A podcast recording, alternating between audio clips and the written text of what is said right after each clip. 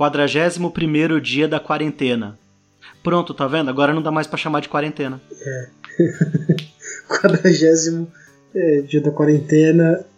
Não tenho o que falar mais, né? Acabou a quarentena. Primeiro. É. 41 primeiro. Pessoal, ontem acabou a quarentena. Pronto. Agora... E essa é a entrada. Isso. Agora começa a quarentena parte 2, entendeu? Aê! Quarentena 2. Você sabe que eu vi um. Eu vi uma charge, um quadrinho, sei lá. É, peraí, deixa eu lembrar, acho que era quadrinho. É. Era um quadrinho muito engraçado, que aparece tipo um viajante do tempo. É. E ele chega agora no nosso tempo e ele fala: Meu Deus, né? Viajei no tempo. É, quando eu estou? Da hora, né? Quando eu estou. Aí o menino vira para ele e fala assim: Ah, você está em 2020. E ele, ah, sim, o primeiro dia da quarentena. O primeiro ano da quarentena. aí, aí o moleque fica com uma cara meio desesperada, tipo, não! Cara, será que daqui pra frente a nossa vida vai ser. Como... Como chama aquele jogo lá que você gosta pra caramba? Que tem um menininho loiro, barrigudinho, com um Game Boy de sobrevivência o menininho gordo barrigudinho com Game Boy era eu quando era criança. Ele tem. É, o mundo acabou, tá ligado? Aí você tem esse Game Boy pra te ajudar, um terror nuclear, primeira pessoa, RPGzão. Ah, será que... pera, o Fallout? Isso, será que o futuro vai ser esse? Não é um menino, ele só é barrigudo se você fizer o personagem barrigudo. E o que você tá chamando de Game Boy, é tipo um, um, um, aparelho que ele põe no pulso Isso. e que te permite comunicar, ter mapa. Mas não tem um, um menininho barrigudinho dando um joinha? Em algum lugar? Ah, tem, ele é o símbolo. É, o... é, não, pode. Mas hoje eu fui no mercado e eu me senti do pro apocalipse, cara. O que, que, que você viu? Ah, eu me senti porque eu tava me preparando pra caramba. Tipo, você põe a ah, máscara, eu sou neurótico, eu vou de luva. E eu levo um bagulho de álcool em gel. Então, assim, tipo, se eu encostar em alguma coisa de metal e pá, por exemplo, depois eu passo álcool em gel na mão, na luva, no que for. E aí tudo isso eu pus numa bolsa a tiracolo. Quando eu botei a bolsa a tiracolo, eu pensei, tipo assim, ok, ganhei mais três espaços de item, sabe assim? É, bem-vindos ao nosso futuro. Cara, é isso porque o boletim era para tranquilizar as pessoas, né? Exatamente. A gente tá vivendo no Metro Exodus, tá ligado? Nossa, puta, esse jogo deve ser legal. Mas voltando agora, saindo dos hosts com TDAH, enquanto a gente tá gravando, o Rô tá desenhando. Eita, e... tá no pleno. E esse é o único, esse é o único boletim em que ele pode fazer isso sem eu reclamar com ele, porque o tema desse boletim é é, desenho como linguagem. Desenho como linguagem. Mais um boletim pro Rodrigo brilhar. Porque no outro de programação como linguagem, nos dois, ele brilhou como ninguém. Ele sempre brilha. Esse menino é, é, vampiro. é uma estrela em ascensão. É um vampiro do, do universo do Crepúsculo. tá fudido, na quarentena ninguém toma sol. Ei! Rô, pro pessoal, pro pessoal que já percebeu que é você que faz as capas é, dos episódios, eu fiz uma no dia que você não pôde fazer. É, ficou com uma qualidade inigualável. Ótimo, cara. E isso é verdade, ficou inigualável. Não disse pra bom ou pra ruim. fala, fala um pouquinho pra gente, Rô, como é que é desenhar para você, por que, que você entende como linguagem e fala aí mais o que você quiser. Vamos lá. É, eu é, da, da, mesma maneira que qualquer outra criança, sempre fui incentivado a desenhar quando era menino, estava na escola. E em um certo momento da minha fase adulta eu voltei a fazer isso. Porque eu gostava desse sentimento de você olhar para a folha, colocar uma coisa ali, ver o tempo passando, deixar a cabeça vazia. Isso me relaxava, me tirava um pouco dos problemas, me tirava um pouco é, do, do caos do dia a dia. E é, para mim também isso sempre foi uma maneira de linguagem, porque eu sempre olhei o quadro não olhando o poxa, olha essa posição, olha essa cor. Eu sempre tentava criar historinhas para os quadros que eu via. Tipo, pô, tem esse cara lendo esse esse esse esse, como é que fala? Essa carta. O que será que tá escrito na carta? Que fez ele fazer essa expressão de medo, sabe? Eu criava historinhas para os quadros que eu via. Cara, você acabou de definir com a história mais bonita possível por que, que desenha a linguagem. Olha que foda, tem uma narrativa aí, né? Tem. É, você sabe que no mundo dos quadrinhos, é, eu fiz o meu mestrado em quadrinhos, sobre quadrinhos, né? Em quadrinhos dá a impressão que eu desenhei um quadrinho de mestrado, não foi isso? é, para quem não sabe, eu fiz o mestrado sobre quadrinhos. E existe uma classificação típica de que charge é quando tem um quadro só. E quadrinho é tirinha, história em quadrinho. Tirinha até vai, mas história em quadrinho é quando você tem vários. E a alegação é que quando você tem vários quadros, você cria uma sequência e você cria narratividade. E cara, eu discordo pra cacete disso. Eu entendo a diferença entre charge e quadrinho. Embora seja uma diferença meio tosca, tem uns que não dá para classificar direito. Mas, cara, quando você vê uma charge, você vê continuidade ali. É. Então, é só assim, as mais óbvias. Tem dois balões. Se tem dois balões, já tem um falando depois do outro. É, exatamente. Mas, por exemplo, ver uma imagem estática não quer dizer que ela não tenha narratividade. E, e, e eu acho que você acabou de demonstrar isso com o olhar de criança, né? É, cara, sabe, a, a imagem tem um antes e tem um depois dela. A, tipo, Mona Lisa, para ela, por exemplo, para ela chegar naquela posição em que ela estava, dentro daquele quadro, ela precisou crescer. Né? E, chegar naquela idade, depois a pessoa envelhecer e morrer. Agora, qual é a história dela naquele período? Tá ligado? Que foda. Aí, ó, pronto, você acabou de ver a história antes e depois, que demais. E, e você desenha profissionalmente, for fun? Você tá desenhando o tempo todo, cara. Eu, eu só te vejo ou desenhando ou deitado na rede trabalhando. Acho que eu nunca te vi numa terceira opção. Olha, o, o, eu, assim, eu, eu desenho por hobby mesmo. Quem sabe um dia isso se torna alguma coisa. É, mais assim, além do hobby. Mas, cara, eu desenho sempre porque você tem que desenhar sempre. Pra, porque você, tá ligado? Você vai mudando, sua técnica vai mudando, você vai aprendendo uma coisa nova, cada desenho é um erro diferente que você consegue ir consertando. Você, eu, tô, eu tô também sempre é, trocando de materiais.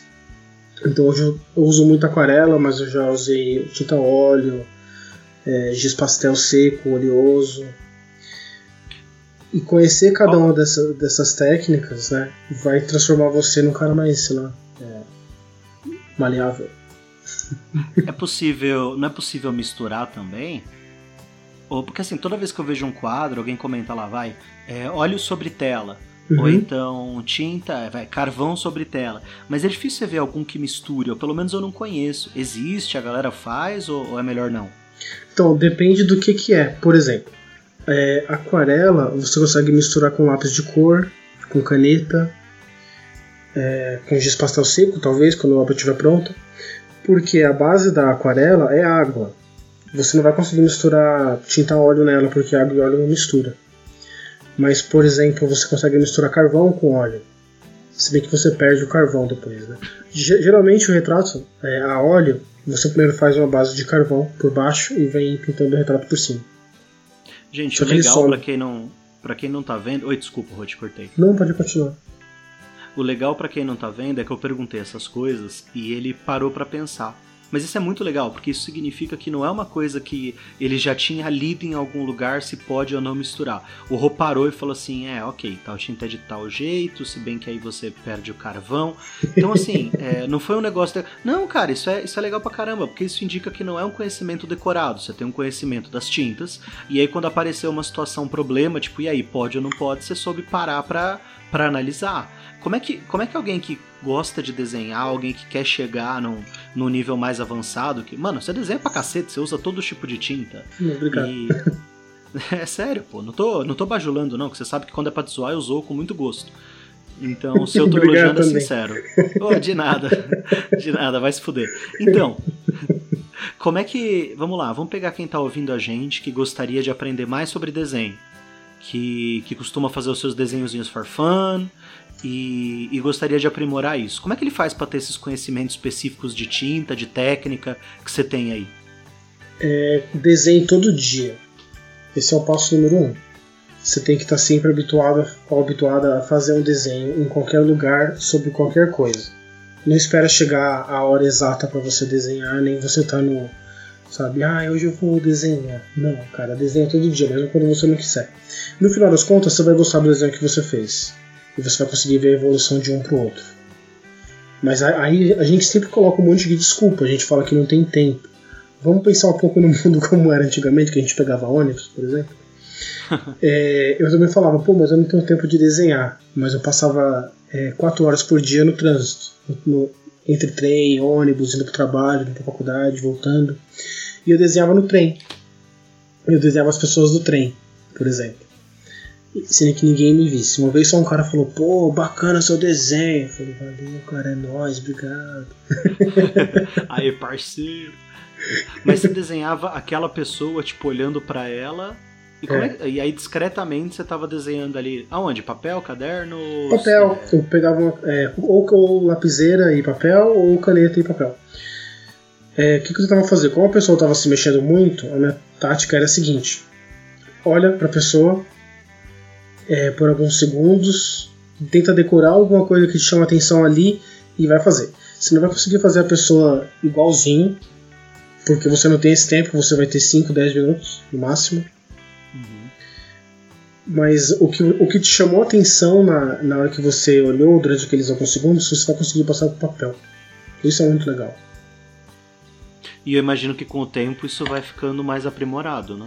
Vai ficando mais, mais aprimorado. Eu comecei com esse de desenhar gente no trem porque eu, eu via o pessoal fazendo os sketches na internet e eu não tinha tanta habilidade com sketches. Aí eu, eu me deparei com um desafio que era desenhe 10 rostos. É, não, desenhe 100 rostos em 10 dias. Se vira. Faz. aonde, você, aonde você encontrou esse desafio? Acho que foi no Pinterest ou na internet ou no, no, YouTube, um dos dois. E aí o cara tinha subido uma uma, uma página no uma, como é que fala? Um folder no, no Pinterest com 100 é, imagens de referência para você fazer esse desenho. Pegava dali e manda, manda bala. Não interessa o ângulo, não interessa nada, só faz. Não, tem, não existe erro. Isso é uma coisa muito legal. Eu não sei se você conhece, Carlos. Tem um pintor chamado Bob Ross que ele é um ícone da, dos Estados Unidos. Ele é, ele é ele é um ícone da televisão dos Estados Unidos. Ele tinha um programa de pintura na década de 80, 70, acho que talvez 80 e 90. E nesse programa de pintura, ele só pintava um quadro, passava as cores e ia te explicando: olha, coloca essa tinta, pega esse pincel dessa determinada maneira, arrasta assim, assim, assado. E aí ele errava. De repente, ele falava: ó, oh, gente, não existe erro. Você tem que adaptar o que você está fazendo para sobrescrever o que, o que aconteceu. Então, essa tinta que caiu aqui, por exemplo, nesse tipo, um céu azul e ele, sem querer colocou uma tinta verde escura, uma mancha. Ele falou: Cara, isso daqui pode virar uma árvore. E vira, ah, e vira uma árvore. E faz uma árvore. Tem, é, tipo, muitas maneiras de você sobrescrever os seus erros, de você falar: Pô, não tá errado, tá do meu jeito. Obrigado. E, e é engraçado que você, abordou duas, duas maneiras completamente diferentes. Uma delas é, é pegue instruções, que é o que o cara estava fazendo ali, né? Isso. Ele estava te dando instruções, é o how to do passo a passo. E a outra maneira é, pega o papel e desenha, velho, e vê o que, que vai dar. Você acha que tem uma melhor do que a outra? Não tem. Mas você vai ter que fazer as duas. tá? É, pega, pega o papel e desenha, porque o caminho do desenhista é do desenhista, igual o caminho do poeta, ninguém aprende a fazer um poema. Você vai. Você coloca ele no papel e deixa ele crescer, e deixa ele nascer e cultiva para que ele cresça cada vez mais. Mas se você ler muitos livros, talvez isso facilite a sua criação do seu poema. Você vai ter mais é, uma, uma imaginação mais fértil, porque você viu terras diferentes em livros diferentes. O mesmo vale para pintura, para desenho. Vai no museu, desenha um pouquinho, pede pra sua mãe parar na. Mãe, para na escada, vou te desenhar 10 minutos. Segura ali, desenha, pá. Aí você vai ver, tipo, a mãe tá abaixando para pegar um negócio que caiu, né? Isso. Aí você fode o bico de papagaio da tua mãe, mas você desenhou bem hoje. Pô, bacana. Cara, que demais. Você, para fechar, então, você deu, a gente conversou um pouquinho. A ideia era falar sobre pintura como linguagem. Acabamos, não falamos disso, mas demos um milhão de motivos para acreditar nisso, né? Foi. E, e por que pintura como linguagem também? Vamos terminar falando um pouquinho disso daí. Vamos lá. É, não é de hoje que a gente ilustra livros, né? Por exemplo. E a gente, sei lá, é, cada, cada um tem a sua, tem a sua ideia do, de como que vai ser aquela pintura, aliás, aquela cena da, daquele livro, mas a ilustração te guia dentro daquela narrativa e alimenta a sua imaginação entre como vai ser aquela coisa. Por exemplo, na pega o Alice no País das Maravilhas, por exemplo. Talvez tenha ou talvez não tenha, mas eu não lembro de um momento em que ele menciona que a Alice usa um vestidinho azul e branco, por exemplo. E a gente fala, Alice, ah, vou fazer cosplay de Alice. Você tá coloca um vestidinho azul e branco com lacinho e sapatinho. Caraca, é verdade, é verdade. Foi a ilustração. É, provavelmente foi a ilustração. Eu não lembro se tem algo assim no livro. Provavelmente foi a ilustração. Cara, que sensacional. Não, você visse direto, as crônicas de Nárnia tinham isso. Se você for, for mais para trás ainda, e aí talvez um exemplo daquilo que a gente falou de ter narrativa em todas as imagens, é quando um homem é, pré-histórico, em qualquer, seja o Neanderthales, seja o Homo erectus, quando qualquer um deles fazia as pinturas é, estáticas na parede, eles estavam contando uma história, né? Exatamente. Do que havia acontecido, de como iria acontecer. E, e aquela era a linguagem deles. Isso tá, essa, esse tipo de linguagem visual está com a gente desde quando a gente talvez começou a ter a nossa linguagem vocálica. Caraca, que foda. Bom, pessoal, a gente vai parando por aqui. É, eu acho que isso vai acabar virando papo para mais boletim, hein? Ficou legal, ficou legal. Tem, tem pano pra manga aí. Ficou legal pra caramba. Se você gostou ou se você não gostou, diz pra gente pelas nossas redes sociais qual o podcast do. Nossa, pera, eu falei tudo errado. qual, qual o Instagram do Escritaria, Rô? O Instagram do Escritaria é, é podcast Escritaria, arroba podcast Escritaria. E se quiser falar direto com você? R Normando, arroba R Normando lá no Instagram. E se quiser falar comigo, arroba o Insta do CD. Independente de falar ou não, sigam o Normando, esses desenhos dele, a arte dele, tudo isso é, ele seleciona e ele posta muita coisa no Insta. É legal de vocês acompanharem lá. Beleza? Pô, bacana, obrigado. Sigam lá, pessoal. Vejo vocês lá. e lembrem-se. Você não está sozinho, ninguém está sozinho. Valeu, galera. Beijo, até a próxima.